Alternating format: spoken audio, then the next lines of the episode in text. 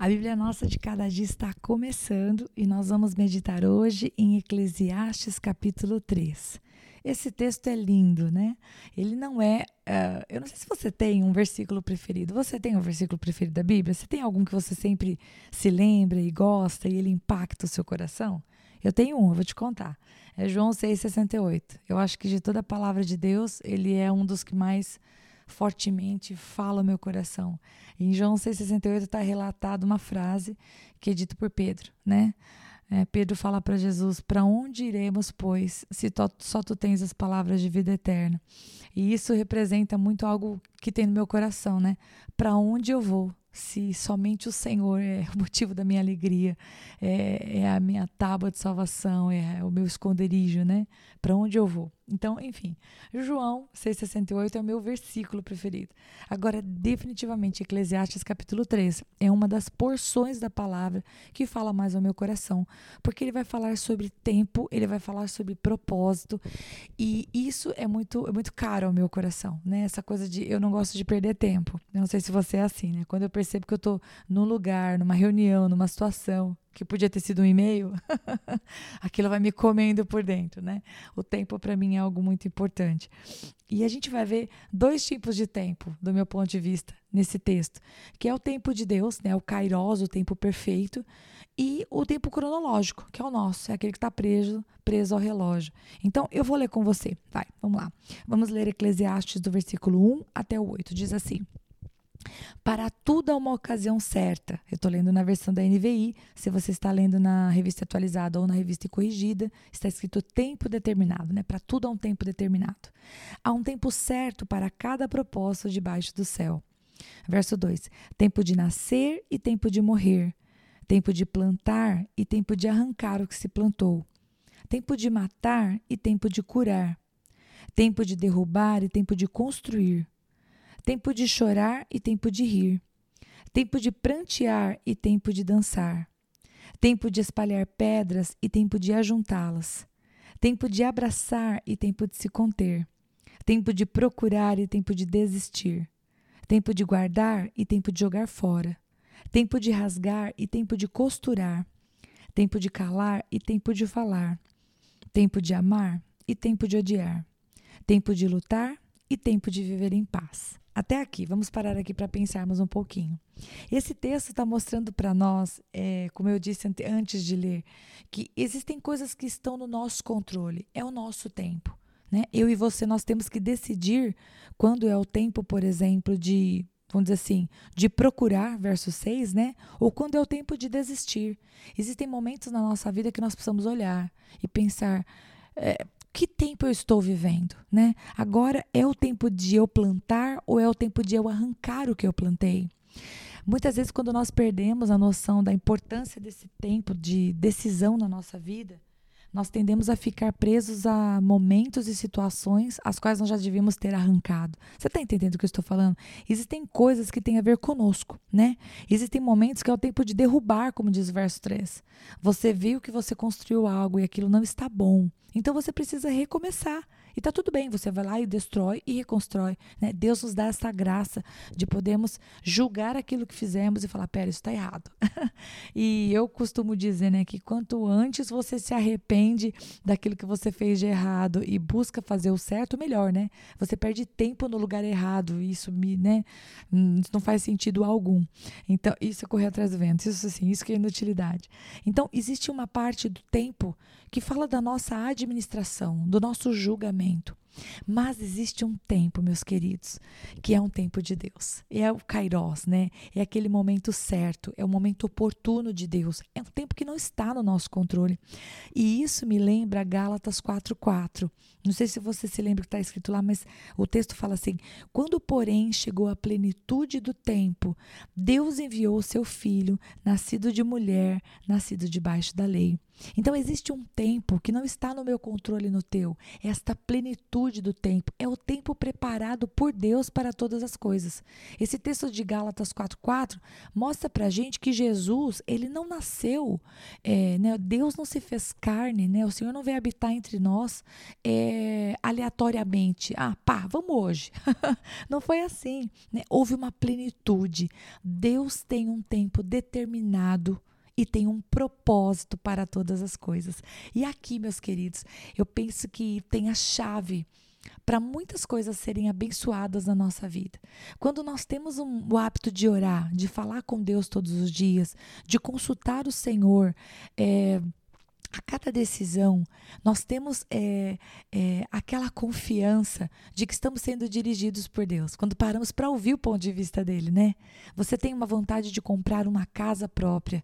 Você tem que perguntar para Deus: Deus, agora é o tempo certo? Não fique pensando que você está falando sozinho, ok? Orar não é falar sozinho, né? A Bíblia fala que aquele que fez o ouvido escuta. Quando você fala, Pai, será que agora é a hora certa? Acredite, né? Como um pai que ama, uma das coisas que o senhor mais gosta é quando você pergunta a opinião dele, né? E ele vai falar o seu coração, seja através de um pensamento, seja através de uma paz que você vai sentir para tomar decisão, seja através da própria Bíblia, seja através de uma pessoa de Deus que vai falar para você: "Poxa, você devia fazer tal coisa".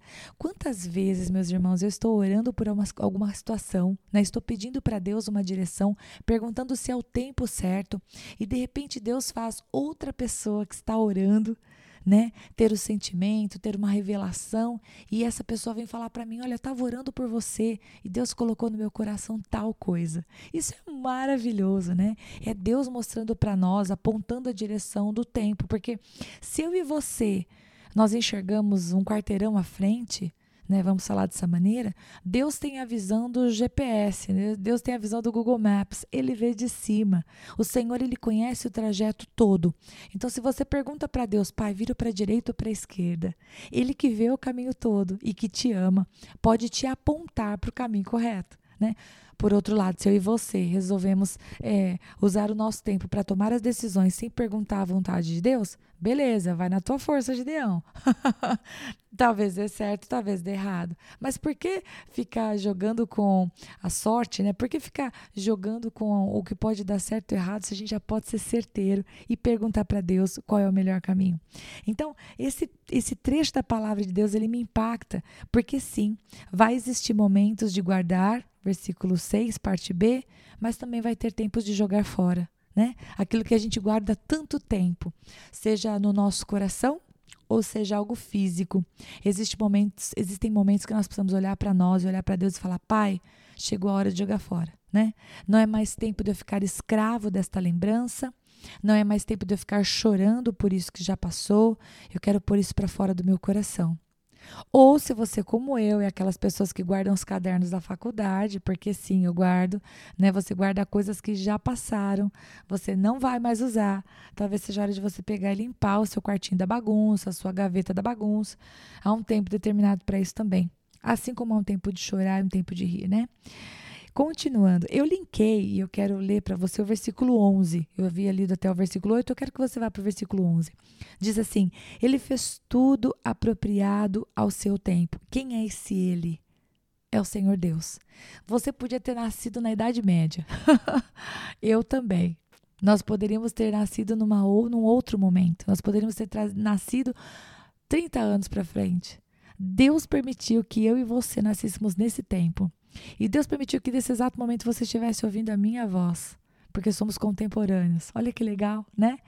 Então, ele fez um tempo apropriado, né? Permitiu que meu marido nascesse neste período, para que ele viesse a se tornar meu marido. Glória a Deus por isso, né? E é, eu quero ler com você o versículo 17, porque estamos falando de tempo. Olha só. Fiquei pensando: o justo e o ímpio Deus julgará ambos, pois há um tempo para todo o propósito, um tempo para tudo o que acontece. E eu finalizo essa, esse pensamento a respeito do tempo falando sobre o final do tempo. Eu e você, nós temos um tempo determinado nessa terra. Como eu falei no podcast anterior, eu e você somos eternos, tá? A gente não vai virar, não vai virar abóbora depois que morrer e vamos falar, temos uma vida para viver, né? Hebreus 9, 27 diz que cabe ao homem viver e morrer uma única vez. Então, eu e você passamos por esta vida, de acordo com o livro de Hebreus, apenas uma vez, né? E ao mesmo tempo que nós devemos pensar, poderíamos pensar, né? Não é que devemos, poderíamos pensar, uhul, é uma vida, bora curtir. Na verdade, a palavra de Deus nos diz que sim, podemos curtir, mas devemos levar em consideração o nosso Criador. E esse versículo 17 nos fala sobre esse encontro, né? Deus julgará tanto o ímpio quanto o sábio. Um dia nós vamos nos encontrar diante do Senhor. A palavra de Deus fala que nós fomos justificados por Jesus. Né? A palavra de Deus fala que todo aquele que nele crê é salvo. Então, vamos comparecer diante do Senhor, sim, né, com as nossas obras, né? O Senhor vai julgar aquilo que nós fizemos, mas nós temos a confiança em Deus de que seremos achados em nome de Jesus, né?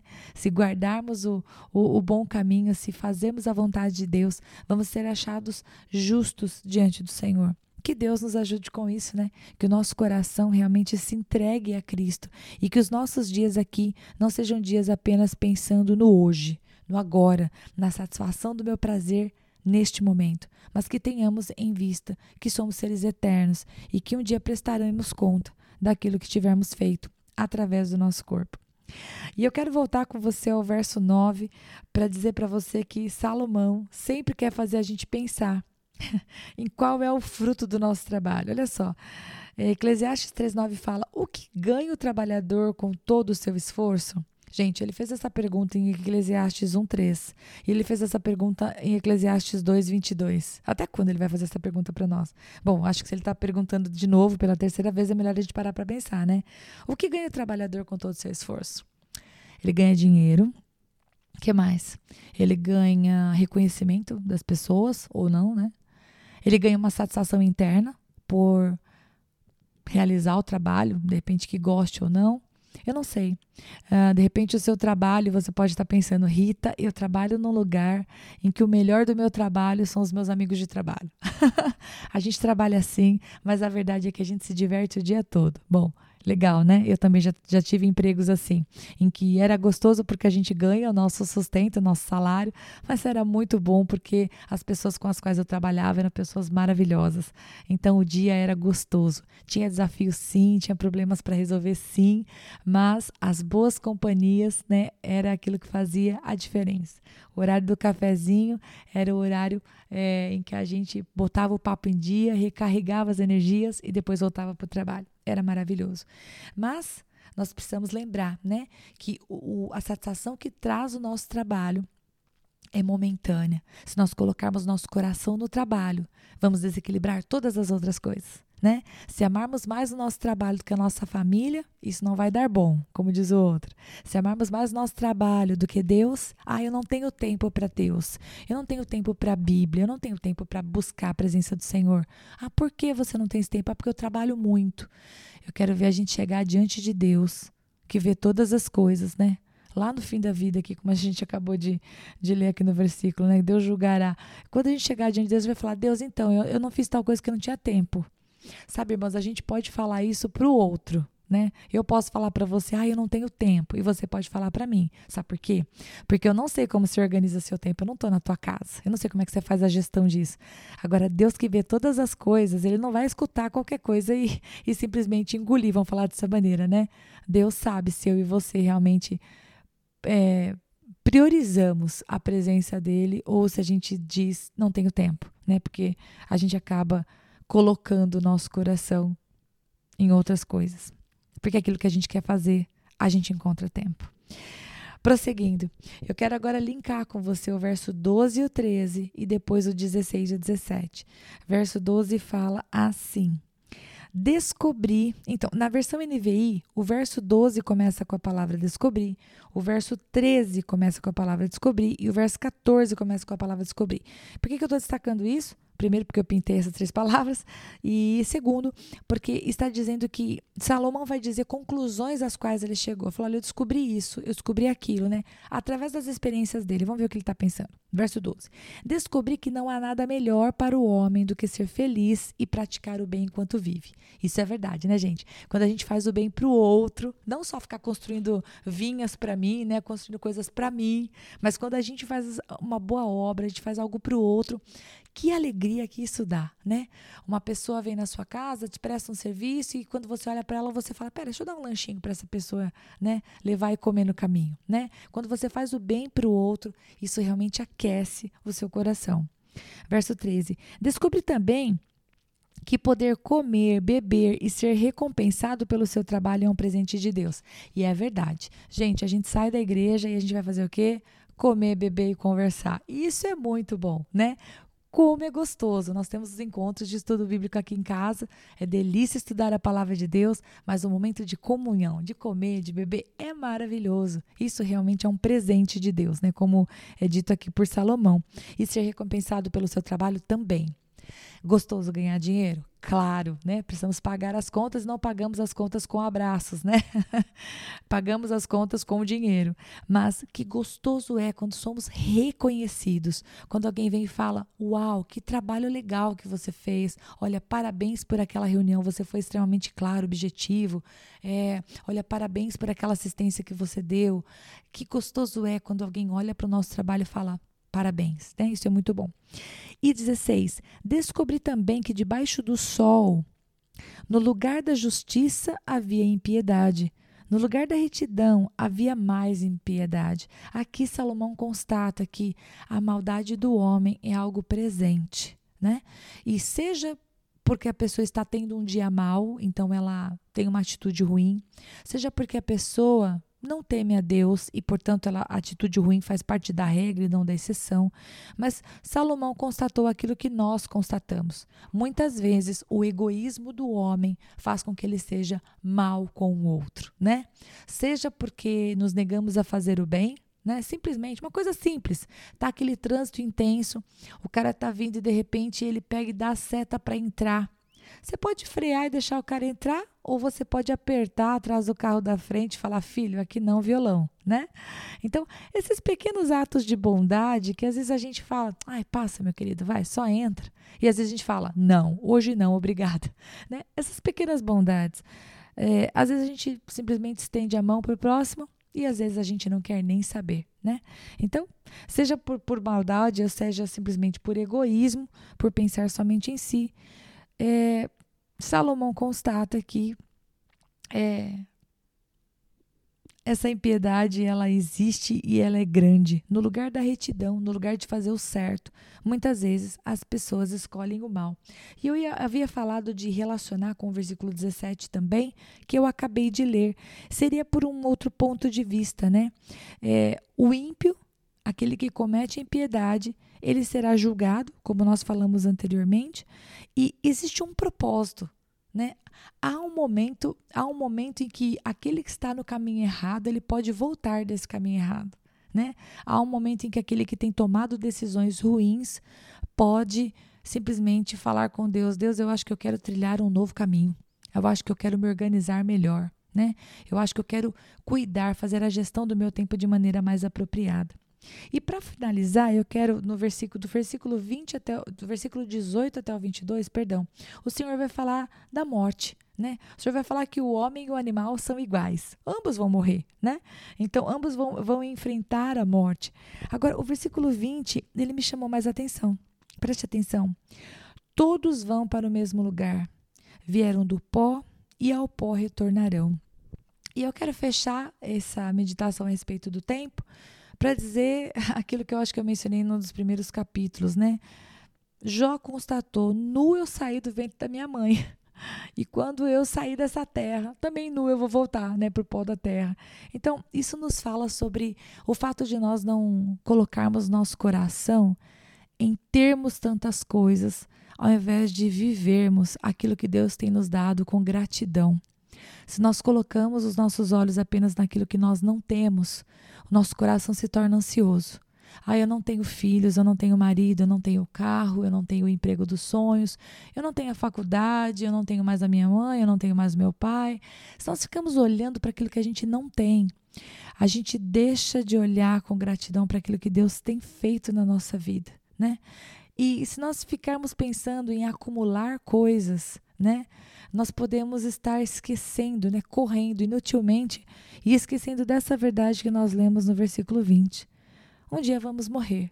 Daqui não levaremos absolutamente nada material. Agora, tudo que nós fizermos, tudo aquilo que nós plantarmos, todo o bem que nós fizermos e principalmente a nossa fé, porque a palavra de Deus fala que pela graça nós somos salvos e isso não vem de nós, é dom de Deus e não dos homens, para que ninguém aqui se ache é, o melhor, né? Para que ninguém se glorie. Então, a nossa salvação, o nossa, a nossa decisão por Cristo, né? Aquilo que escolhemos do nosso futuro eterno, se queremos a presença de Deus eternamente ou se queremos estar afastados dele, é uma decisão. E é uma decisão que tomamos hoje. Né? Hoje eu decido me entregar a Jesus Cristo. Hoje eu decido viver uma vida com Ele. Ou hoje eu decido viver segundo o meu egoísmo, decido viver segundo o meu prazer. Ambas decisões trarão consequências, não somente consequências agora, físicas, reais, deste momento, cronológicas, mas consequências eternas, né? Passar a eternidade com Deus será infinitamente melhor do que passar com o inimigo, do que passar nas trevas. E embora algumas pessoas queiram negar a existência do mal, a existência de Satanás, a palavra de Deus fala que existe. Assim como vai existir a alegria eterna, vai também existir o sofrimento eterno. Então, no tempo que se chama hoje, Vamos decidir entregar a nossa vida para Cristo. E como é que a gente faz isso? Bom, Romanos 10, 9 fala que se com a nossa boca nós confessarmos o Senhor, no nosso coração nós cremos que Jesus Cristo é o Filho de Deus, é, nós somos salvos. Então, se você crê que Jesus é o Filho de Deus, se você crê que ele veio à terra para morrer pelo meu pecado e pelo teu, para definitivamente remover a separação que havia entre o Senhor Deus e nós. Se você crê nisso, você é salvo. E você pode falar isso para Jesus. Você pode falar: Jesus, eu acredito no Senhor. Eu quero que o Senhor venha conduzir a minha vida. Eu quero me entregar nas tuas mãos. E eu quero viver a tua vontade para mim, aqui, no tempo que se chama hoje. Deus abençoe muito você. Terminamos por aqui a nossa meditação em Eclesiastes, capítulo 3. Até a próxima.